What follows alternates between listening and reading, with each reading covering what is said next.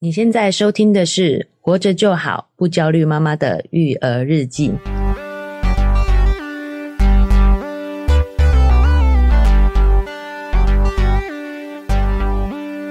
我是营养师肉圆妈，大家好，我是奶舅。哎，奶舅，哎，我们今天呢要来讲这个主题是大家敲完已久的，好哦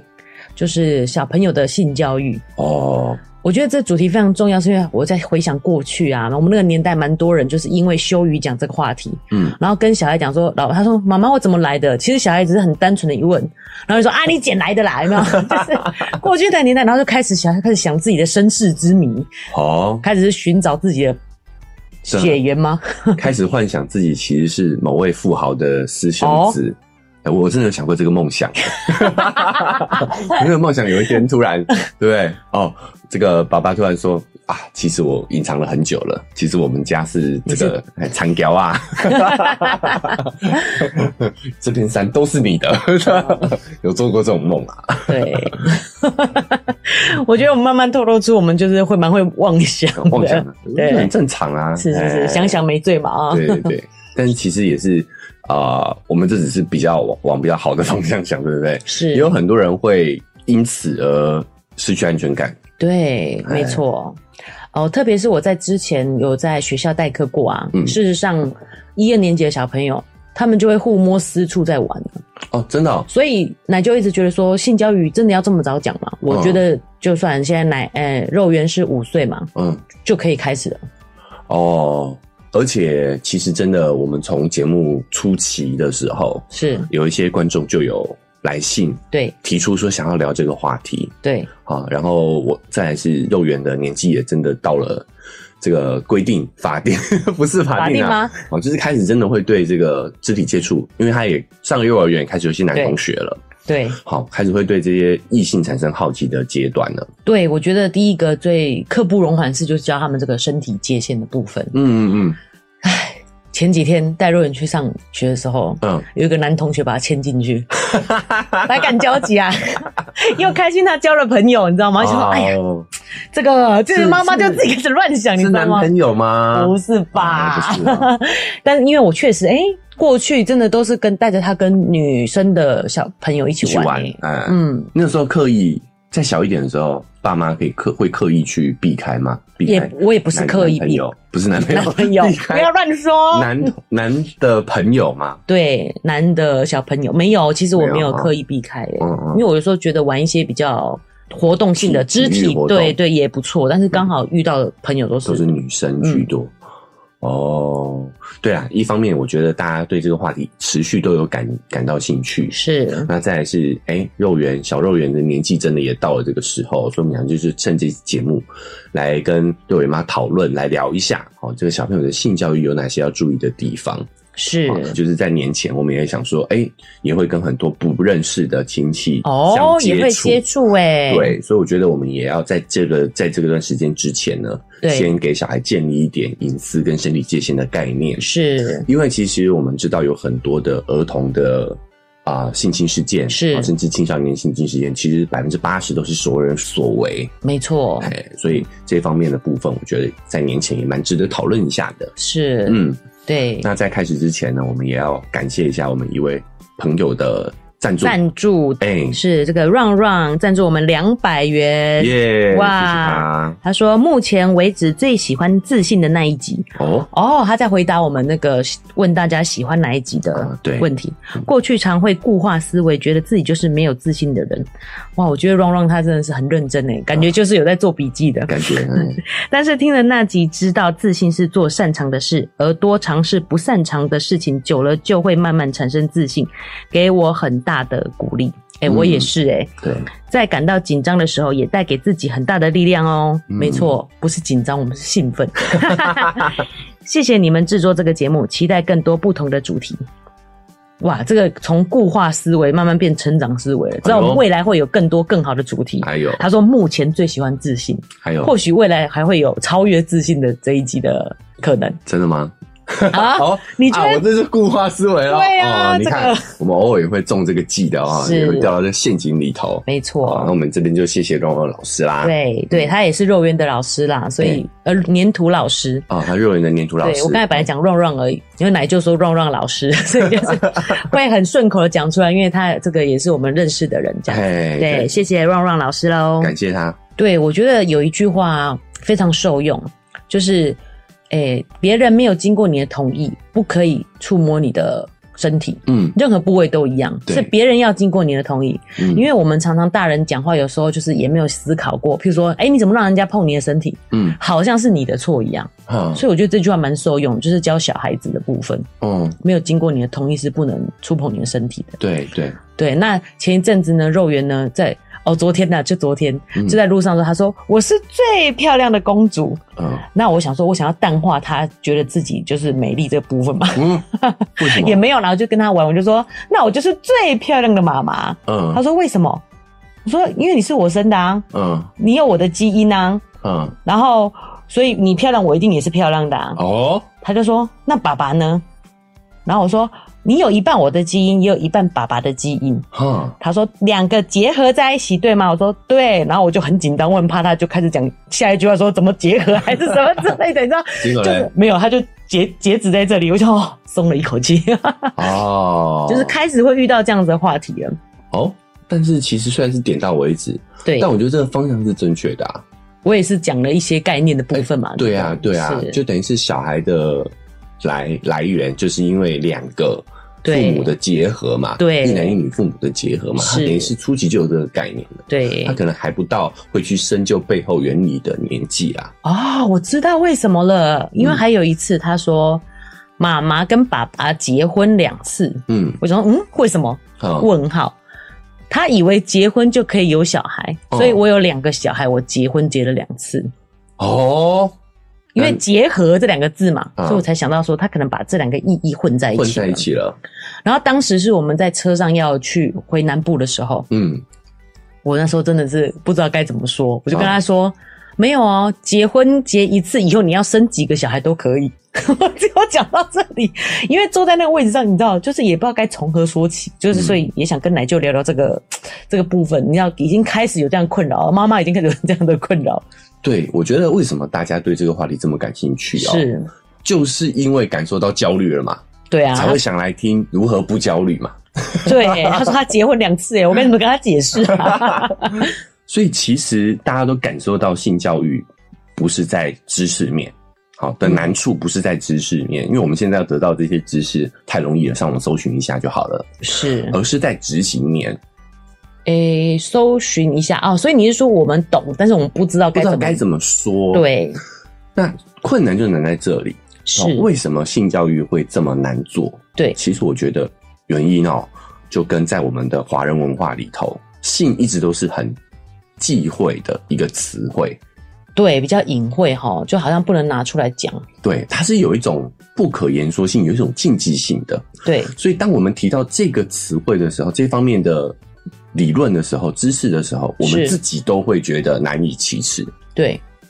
那这个其实是它有背后有它的历史因历史因素的。就在过去，长期来说，是性这个东西是拿来作为是生殖的工具，对，它只是我们要传宗接代的一个工具而已。是哦，所以我们反而会刻意的去避免它。为什么？为什么要去讨论性呢？只要生得出小孩来，就不需要讨论啊。可是你得让小孩知道，你要万一这样做了，你就会生出小孩啊。啊，以前的寿寿命这么短，他到了时间点，他就是得要生啊。哦，他可以生了以后，他已经他就去结婚生小孩了，对，所以他只会结一次婚， 开始就可以生小孩了。对，那老实说，这个东西呢，困难的不在执行面嘛，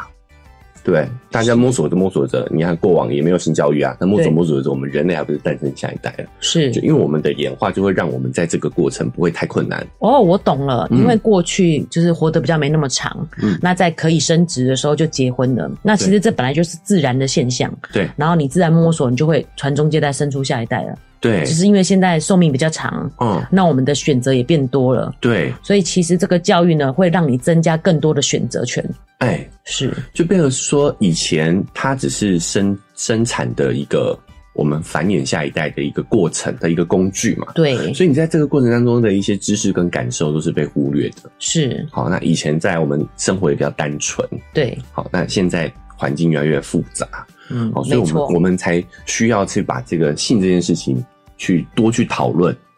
对。老实说，以前女性也没什么多的选择，她对其实生下来就是为了生为了下一代嘛。生下一代，对啊在很多时期，哈，长期女性都是被作为一个生育的工具的。是，哦，那性这一块更是是不可提及的，有一个禁忌性在。是，就就是因为这个禁忌性呢，让我们对于性的讨论都是很隐蔽、很避讳的。对，那我们讲小孩，他的感受能力是很强的。是，他在你在讲这件事情的时候，这种吞吞吐吐、是，犹豫再三的感觉，对，他也你也会把这个性的忌讳、是，这个不可言说性去传递到下一代身上，对，就导致说他未来在这一方面遇到的很多问题，他可能都会有所顾忌，而不敢反过来不敢跟你提及。没错，好，是，但是这个部分我们还是要讲，我们不可能集，就算你的性教育做得再好，你也不可能集齐所有的可能性的。是，所以，首先第一点就是你要让他愿意跟你讨论这件事情。哦，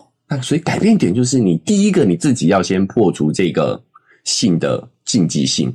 所以是这个说这些东西的态度的问题。对，比如说你不是有提及一个经验吗？哈是，就是像现在我们要怎么样破除这个禁忌性啊？有一点就是要去使用器官的名称，而不要用代称。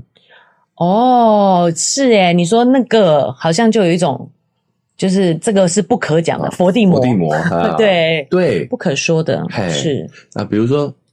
诶，我有思考过这个问题，诶，啊，特别是在帮肉圆洗澡的时候，你觉得哎，屁屁洗了没？哎，但是你不会讲它的阴部洗了没？嗯，为什么屁屁就可以讲？你知道，我后来呢就有慢慢偷偷默默带入这件事情，哎，就是尿尿尿地方嘛，我们都会讲尿尿地方，对可是其他就是一个尿道嘛，对，对不对？阴部嘛，这个地方就是臀部跟阴部，可是我们就会讲屁屁，嗯，但是我们就比较不敢讲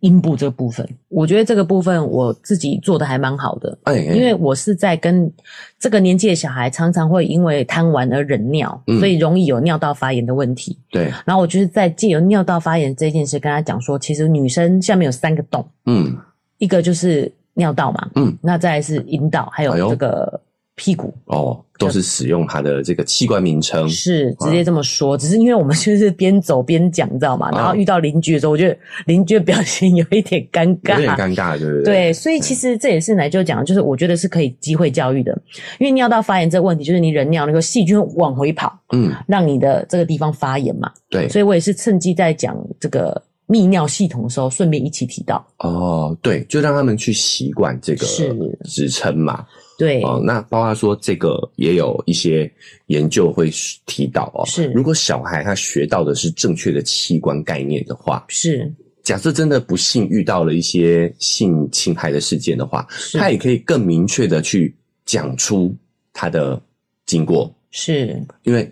你知道有时候我们就是模模糊糊的教他，对他，到时候就是模模糊糊的讲。是呃，所以导致这个事情有的时候反而没有办法去处做一个很好的处理。哦，没办法确切的成立这个问题。对对，因为他讲的也是模糊的嘛。对，所以我们有时候清楚的告告诉他哈、这个部位的名称，是其实就是一个很好的性教育的开始。我举个我们轻松一点的例 子啊啊就是比如说好了，假设有一天有一个小孩对哦被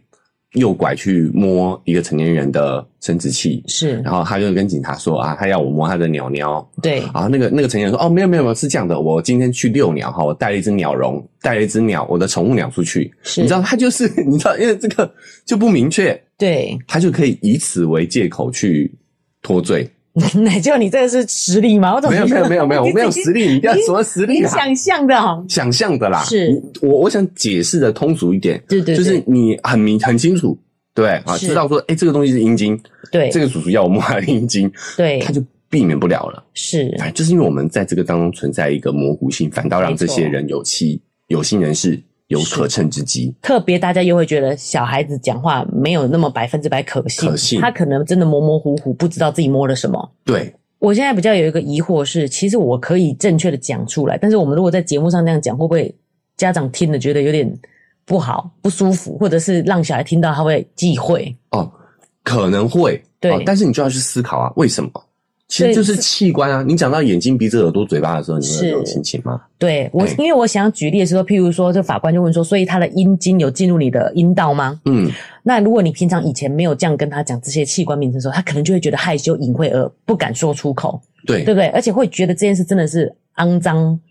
很嗯，不好的事情，对对不对？所以其实从小这样的教育，我觉得对他们的这个态度也会不一样。嗯，就像肉圆妈也遇过，就是她在看到我的经血的时候，嗯，那么嗯，现在还有人会讲那个来什么的，我对就说啊，这个就是流血啊，因为在子宫的地方有血会保护小 baby，、嗯，那没有小 baby 的时候就会流血这样子，哦，就也可以趁机做一个这样的教育。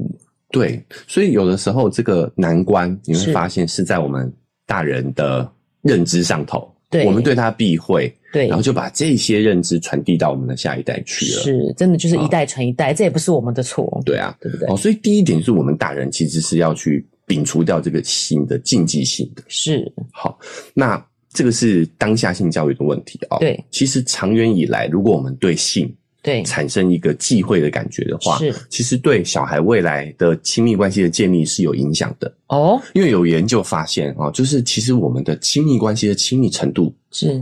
跟我们的身体的弹性跟我们身体的边界是很有大的关系的。哦，因为性这件事情是区别我们两性关系跟其他亲密关系的一个分界点。哦，意思是说我跟这个人的亲密程度吗？对，就是你会跟你的好朋友有很多的肢体接触，对，但是只有你跟你的另外一半会产生性行为是，伴侣。对，所以，这个身体边界的是一个区分两性亲密关系跟其他亲密关系的、跟其他友好关系的一个重要的分界点。哦，我懂奶舅的意思，就是其实很多种关系里面，但是亲密关系跟其他关系还是不一样的，对，当然是不一样的。要可以找出这个分界。有些时候，有些人也是就是太模糊了，跟很多人都产生比较亲密一点的关系。哎，所以这一点模模糊糊的，就会导致他这个边界感跟这个界限，他没办法去掌握清楚，是所以变成是说他建立亲密关系的能力是会有所受限。诶、我觉得这也是保护自己很好的方式。就像我开头讲说，肉圆被男生牵进去教室嘛，嗯他如果知道自己跟他是朋友而已，就是只能到这个界限了，嗯，对不对？对对对方如果想要怎更进一步什么的，他就知道这个是不可以的。对所以他知道就是这方面的事情是更亲密的人才可以去做的。嗯。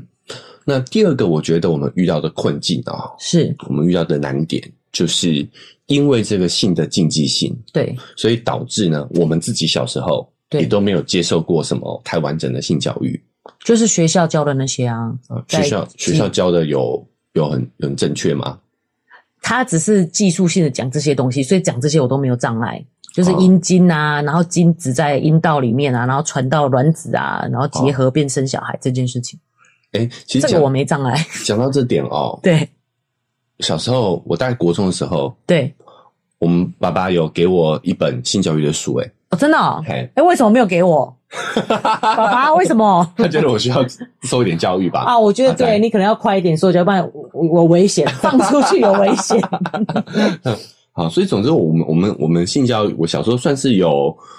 做一些额外功功课啦，哦，你有哎看书就对有了，看书，而且是是很正规的那种啦。是，哦，所以我有了一个不一样的性教育的来源，对我，就知道说，哎、这一方面是可以学习的，应该要学习的，是而且是有一些正规管道去可以得到的。没错。甚但至现在小朋友也有绘本类的哎书籍了，对对，但是在过去，其实我们是没有正规其其他大部分的人，因为性的禁忌性，对啊，导致在这个课堂上，甚至都老师都是草草带过。是然后我们天生对于这个性又一定会有一定的求知欲，对好、但我们的家长给了我一个好的出口，是，好、让我可以从一些正规管道去摄取这方面的知识。对好、哎，那真的是完全没有色情的哦，它是用黑白的，你知道，用线条 是。描描绘部位这样子，描绘部位这不难啊，这健康教育课本也有啊，这有它有更 detail，它有更 detail 的，包括说性交啊，是还有一些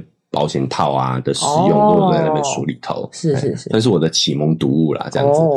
哦，不要不要裱起来纪念。呃，但是在这个前提，我我们这个算是比较少数、哦，尤其是在那那你有还给爸爸吗？我我没有看了那本书，我不知道丢哪里去了啦哦是，嘿很久以前的啦，国中哎、我知道，我能理解，我只是说就是还是会觉得有点尴尬，有没有？看完说，哎、爸爸，我看完了，然后还给你，这 样好像你已经接受了这样的性教育没了。有没有，那就是礼我的礼物了嘛。哦哎这送给边你我的这个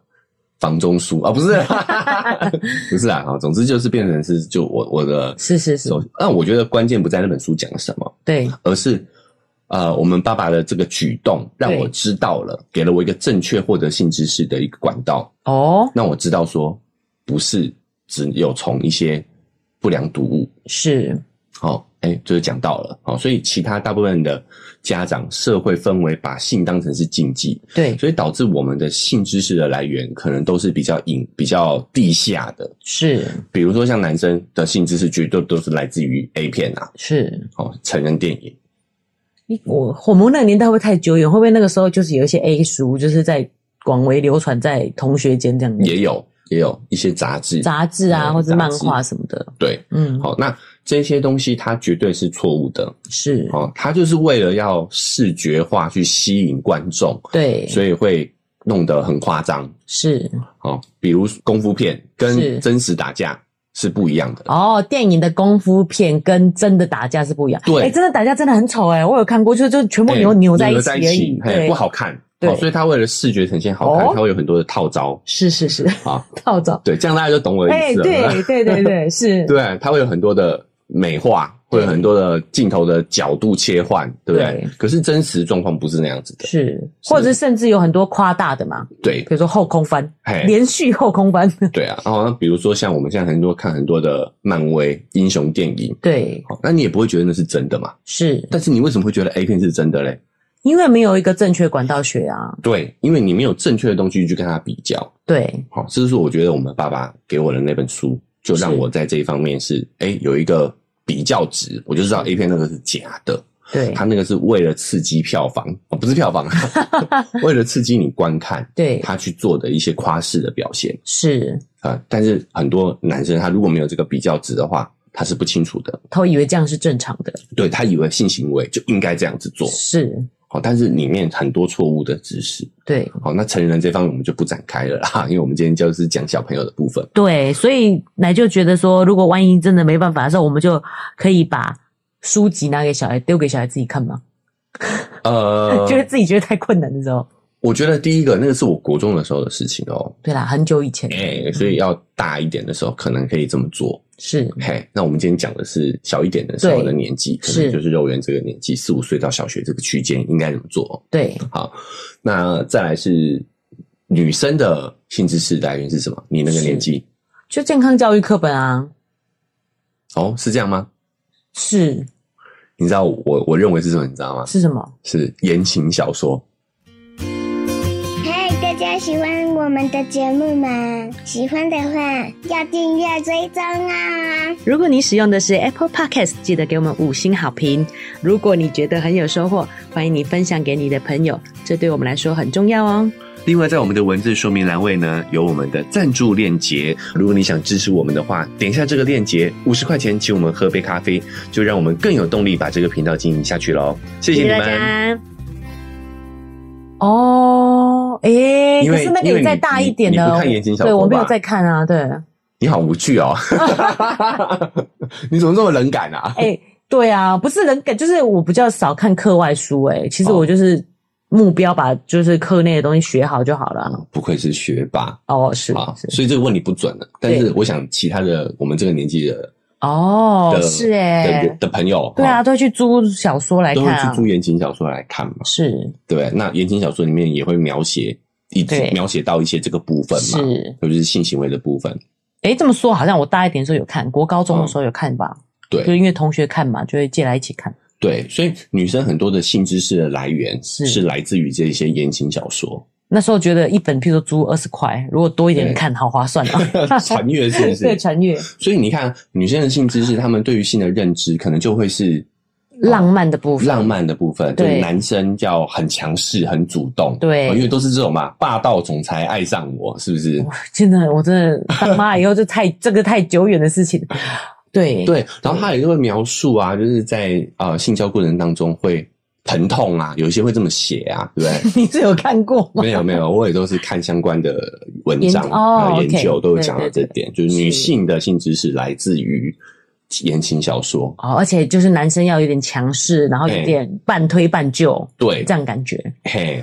所以呢，就这么一讲，我忽然觉得男女好像差距蛮远的耶，对于这个性的认知。对，就是因为媒介不同嘛，对，哦所以会有这个差距。是那回到今天的主题的话，就是所以我们学到的性知识，可能都是在这些媒介上传递偏颇的性知识。是，好，那我们对于要怎么样告诉小孩，当然就会更不知所措，更焦虑，对，没错，对不对？好，那第三个困难点，我们就回到现代了哦。是诶，那我们现在知道，我相信性教育的重要性已经是不不言而喻了，大家都知道要做嘛，没哦，错，但是不知道怎么做，对所以才会焦虑嘛。对，那我们现在有一些比较聪明的家长，也都知道，那我要是上网可以查一些找资料资料嘛。对，第三个困境就是，当我们上网找这些资料的时候，你会发现性知识的教育哦，嗯有一点技术化了。哦，你说网上讲的都是常常是一些技术性的对问题，哦，我现在想要去上一些课，对学到的都是怎么样去技巧技巧面的增强，是哦，怎么样让另一半感到满足。是，这些课程其实遍布了我们整个网络圈 子，嗯，因为奶就看到我的表情，就是、嗯我在想妈妈们应该没有想要 精进这方面的人能力，哎、你不要小看哦，现在其实也有女生方面的啊、呃、技巧方面的课程哦，哦，我理解啊，我的意思就是说，女生就是觉得不你重要了。但是你觉得不重要啊？所以我们的听众有人已经上过这方面的哦，课呃啦、也对哦， 对啊，你干嘛有偏见？对对对，好，好，现在 couple 赢啊啦，说不定以后等小孩大一 点可以去上一下。可以去上下对对对，啊。那我不是说这方面不重要，是是是，而是因为有它的经济价值，对，好、所以它的这方面的课程会比较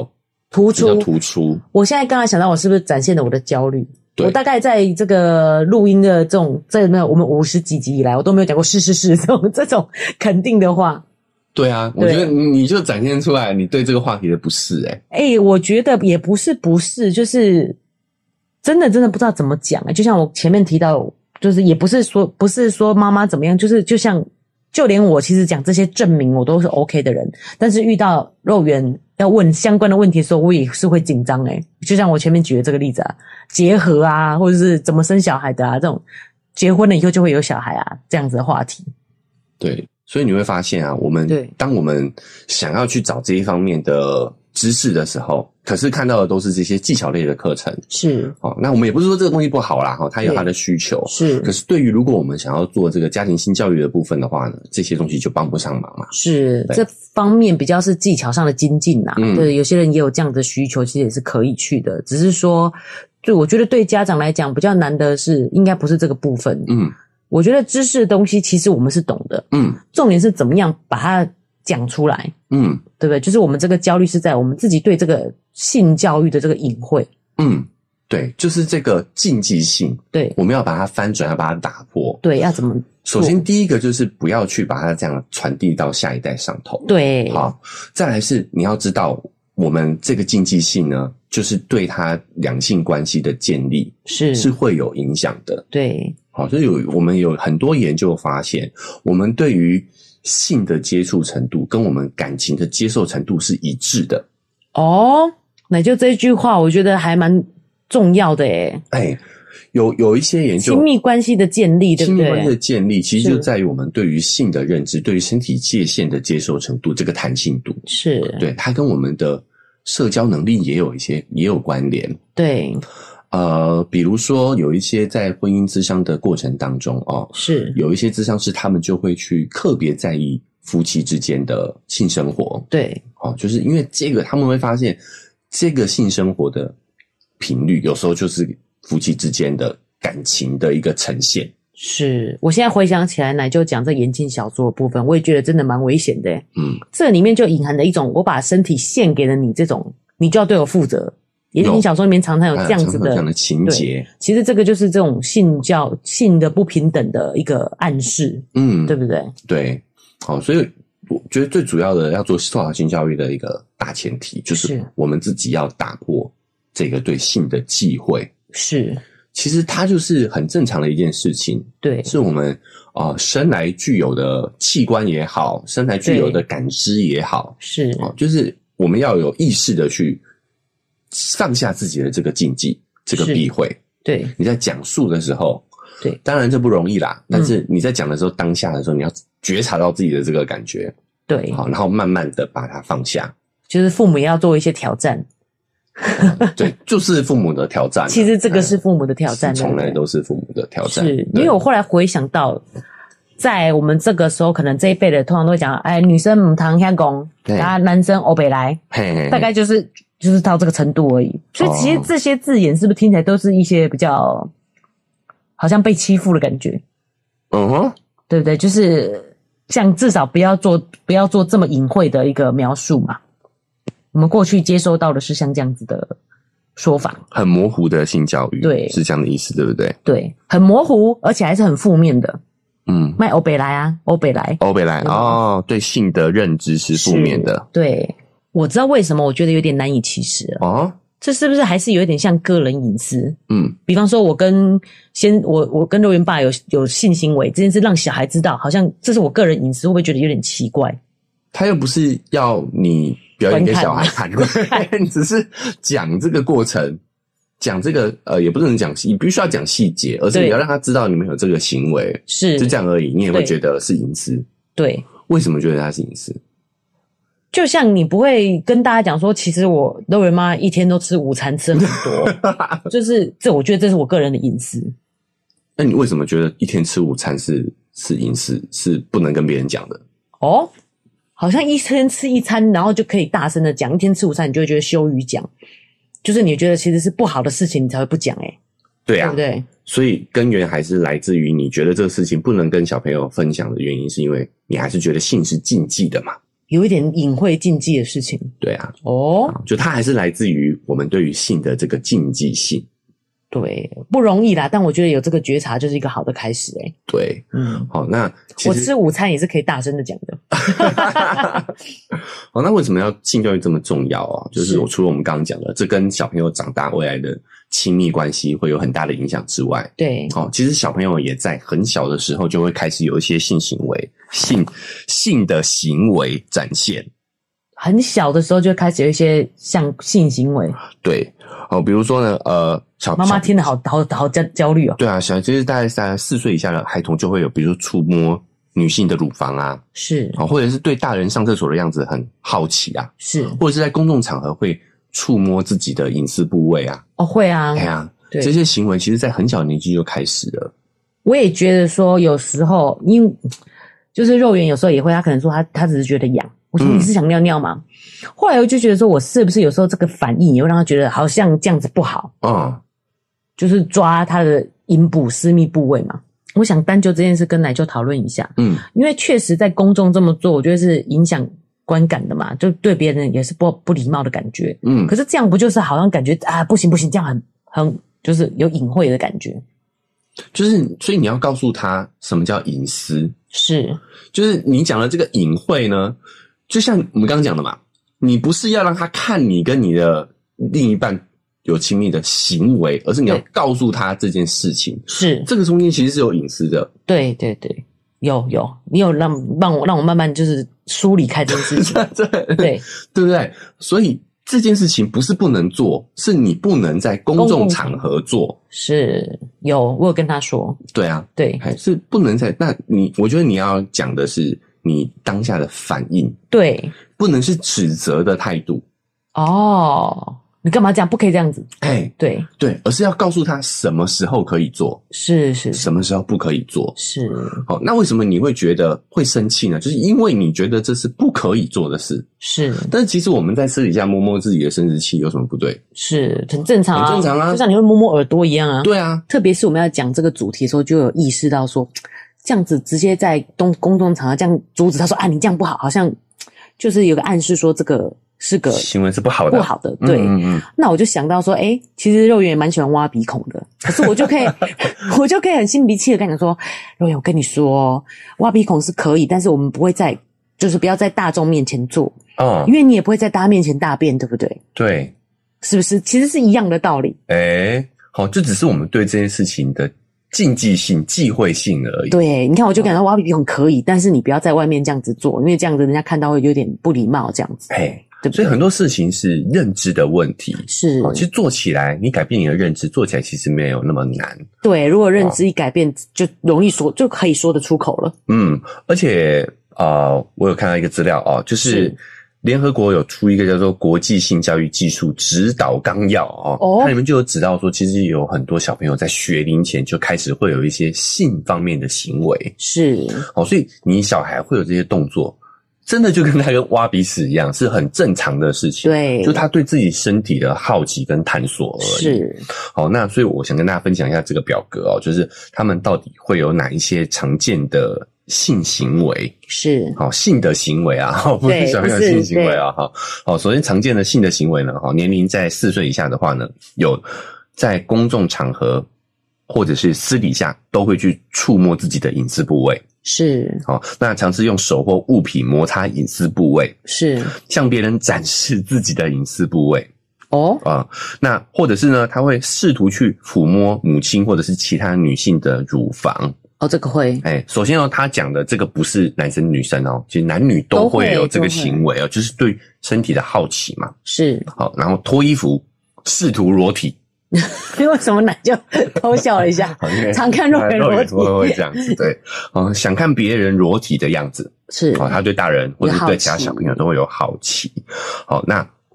像其他小朋友讨论便便啊，或者是小便啊，哦，这些身体功能。是，这些都是学龄前的小孩会有的行为。我记得奶就有跟我们说过，就是这个是他们第一个产物，所以他们会非常的有成就感，哎去想要了解这事，其实这也都是很正常的。对，哦，甚至有一些心理学理论，就是大便啊，哈，是跟我们的金钱观念会有关，会有关关系。真的是黄金就对了，哎啊，这我们另外再开一期再来聊啦，是好是不好？是哦好，那再来是四岁到六岁呢，他们会有目的的去抚摸隐私部位，哦有一点类似像自慰的行为，会开始在四到六岁的对的小孩身上出现。是，好，那偶尔在其他人在场情况下，他们可能也会有这样的一个行为。对比如。说他们慢慢其实是有隐私的概念了哦，诶，你说在别人面前也别会人面有前也会偶尔啦，偶尔哦，所以他大概知道说这个好像不能在公共场合了，哎、比较有这个知识，比较有这个感觉啦。是哦但是偶尔还是会有这种在别人面前产生的情况。是那再来是也会试图看到别人裸体或者是脱衣服的样子。哦，四到六岁是一，样是好奇心的关系。对哦，那模仿，再来是模仿亲密关系当中的行为，是比，如说亲吻、对拥抱啊，这个一定会有啦。对亲啊，吻我们跟小孩都会有啊，哎亲吻。对好，那会开始会想要讨论隐私部位哦，哎，肉圆会直接想要亲我嘴巴，哎，哦，现在开始了哈。是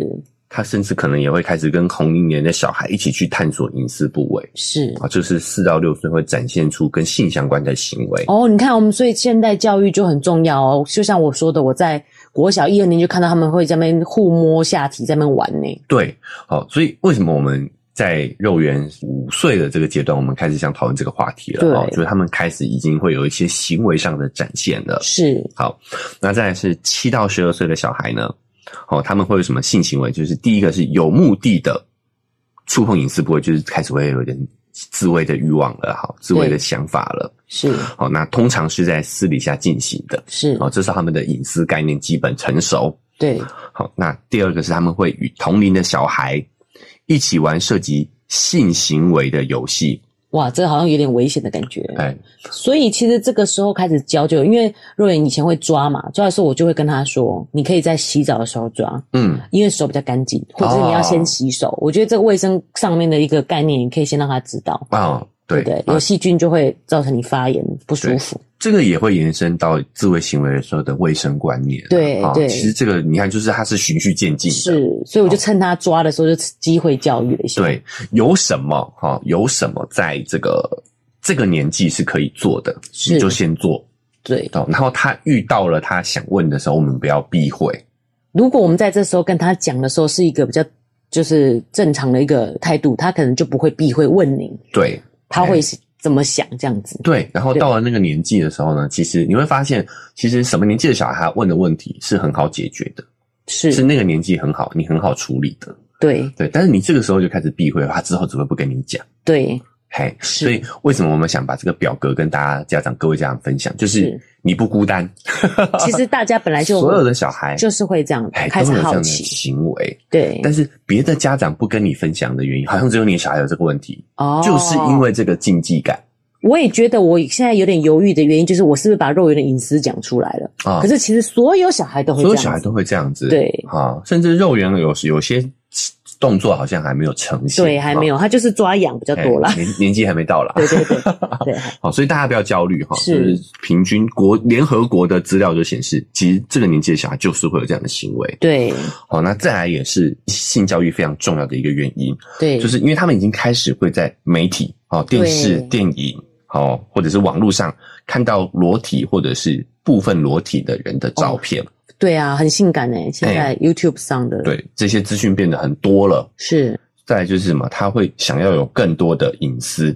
哦，七到十二岁的小孩，哦，他开始会想，可能会有想要自己的私人空间，他也会更避讳在别人面前换衣服。哦哦，，可能也是在这个年纪，他不会想跟大人一起洗澡了。是好，好，OK，再来是不愿意跟成年人谈论性的问题。就是因为我们的给他的感觉吧，所以我觉得这个蛮重要，就是让我们知道，其实所有小孩都会这样，都会开始有一个性的探索的过程。对，好，那再来是开始会对同伴产生性吸引力哦跟，性的兴趣。是好，所以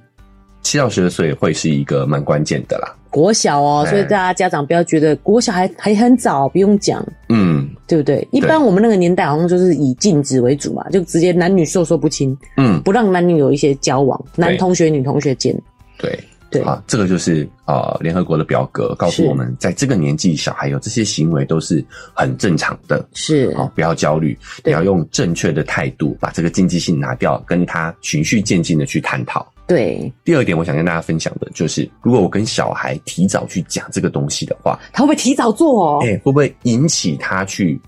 更反而早引接起触？他兴趣哎、更早接触他这个行为。，对，哦，其实研究证实是不会的，甚至说呢，性教育不但不会让性行为提早发生，哦反而还会延缓他发生第一次的年龄。哦，真的哦，有这样的研究哦，对，因为我们用想了就会觉得说啊，卖好一摘，他对就不会做，好、对，哦它根据联合国的纲要，它有一个二零一六年的呃研究显示哦，是他说全面的性教育不但会不会让青少年的性行为提早发生，反而还会推迟他初次性交的时间，哦，降低他性交的频率。而且还减少了性伴侣的数量，是是他整个人生哦，哦，哎，不是说年轻的时候的性伴侣哦，是是是是，他这一生的性伴侣都会，哎，讲减少好像也不一定是好事啊，对啊，为什么？ 因为这是国全球的啦。可能国外是真的比较多滥交的情况了啦，对对不对？还对是对他讲的这个减少是这个部分的我们减不要少讲，滥交啦，国外他们这个性行为比较开放，对，哎， 对滥交也是不好的滥字，交是不好的字眼啊、 他们性行为比较开放，他们觉得性行为是比较 casual 的 可以讲可以礼貌性做一下这样子， ，casual。是但是其实提早性教育就会减少这个 casual sex 的所以就 sex。 casual sex 的发生。是，我觉得或许是因为如果你不跟他讲，他会出于好奇自己就去探索，对你反而跟他讲，他了解了以后，哎、他就知道说哦，所以这些是要跟怎么样的人才可以有这样发生这样的关系，对，不急嘛，对 不对？啊， 啊不急，这是态度问题吧，个性问题啦，对，呃，就是你越正义正言辞跟他讲这件事情的话是，他其实反而会更正视这件事情，更是。认真的去看待。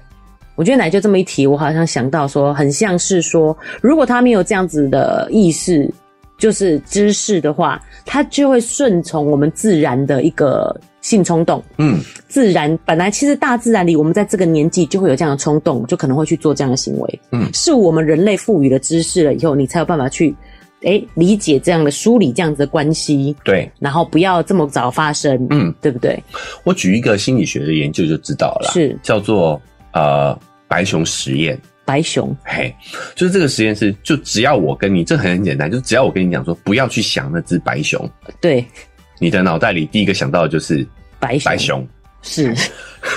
就是 忌忌讳我是。现在已经在想白你熊在了，想白熊了，对不对？忌讳是没有用的，是你越是叫他不要做，越是叫他不要想，他大脑里反而都反在而想都这是件充事满了情这个东西。是所以你你对他做好性教育，他反而不会对他产生过度的好奇，是，而是会有一个正确的认知。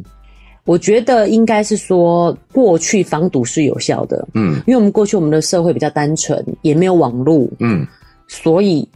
我觉得我在我们那个年代，这个是 work，的就是男女授受不亲。嗯譬如说以前还有分，我像我就念女中嘛，嗯你只要不要跟不要跟男生接触，你就没有机会啦。嗯，过去的长辈是用这样的想法在，也不是长辈，其实整个大环境都是用这个方整式个嘛环。境都是这个样子的，对，但是因为现代社会啊，你真的很难防止小孩去探索这件事情，嗯除非你把他都关在家里，对，对不对？让他没有正常的社交生活，嗯不然他自己如果我们用防堵的方式，我觉得已经无效了啦。现在嗯，就是简单来说，以前我们的生活圈是很小很封闭的，对，现在已经被互联网跟现代社会无限的扩大了。 是，啊互联网网络对我刚才有好停了停无顿了一限的下，扩大了哦，对所以现在防堵真的是非常低效的，对哦甚至反而会增加他的这一方面的好奇，对，然后增加对，就像我们讲不要想白熊一样，对不对？增加他的好奇，而且反而他就变成暗地里私下去、哎去探索，对，那变成是说我我们如果明确了这个性的认知跟这个身体的边界，是也会帮他去建立更正确、嗯更良好的两性关系。是。